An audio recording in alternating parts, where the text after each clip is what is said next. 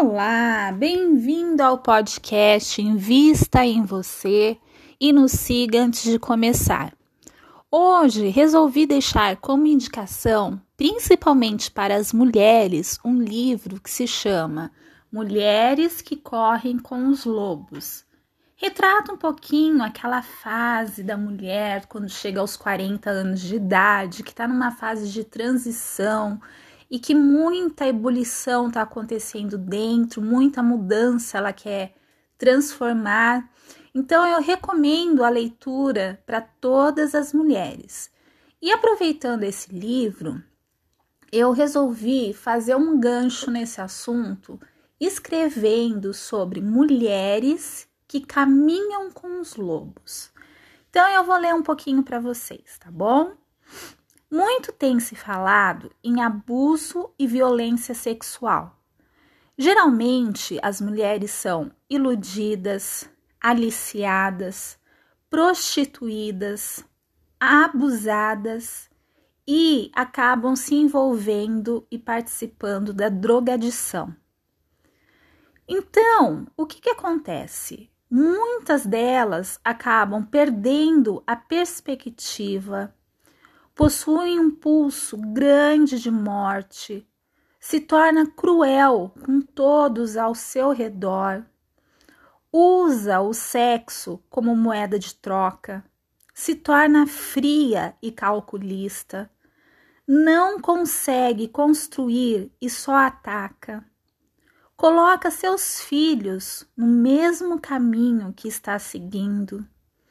Controla tudo com sexo. Não sabe viver sem controle. Precisa controlar tudo e todos perdem a noção do limite, não conseguem se desvincular do opressor, desenvolve problemas psicológicos, não sente prazer com mais nada e não conseguem sair desse ciclo de abuso. De repente, ouvimos uma notícia no jornal sobre suicídio. E quando vamos pesquisar o motivo, os aspectos mencionados acima foi um dos grandes impulsionadores. Quando querem gritar sua dor, clamando por ajuda, são novamente abusadas e violentadas. E isso se repete ano após ano e ninguém faz nada. A violência física acaba se tornando como algo normal.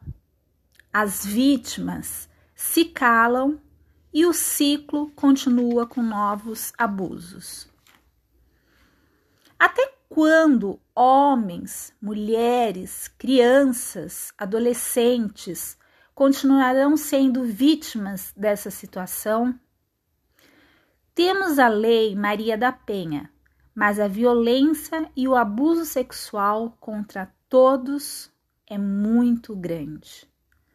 Todos clamam por justiça e, infelizmente, muitas se perdem de si mesma por ter suas dores não reconhecidas.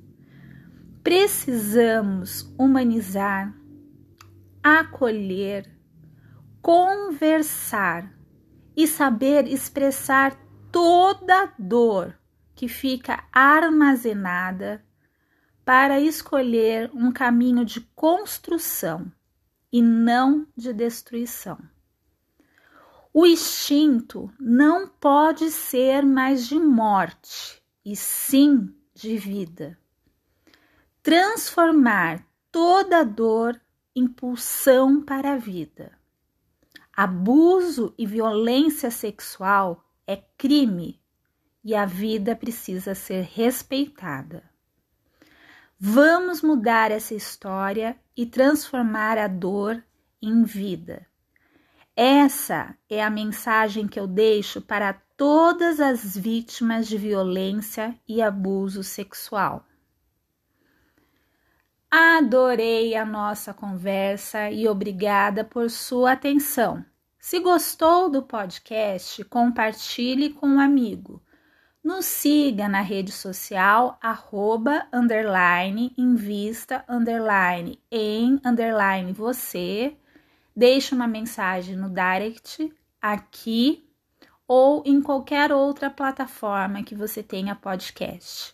Muito obrigada!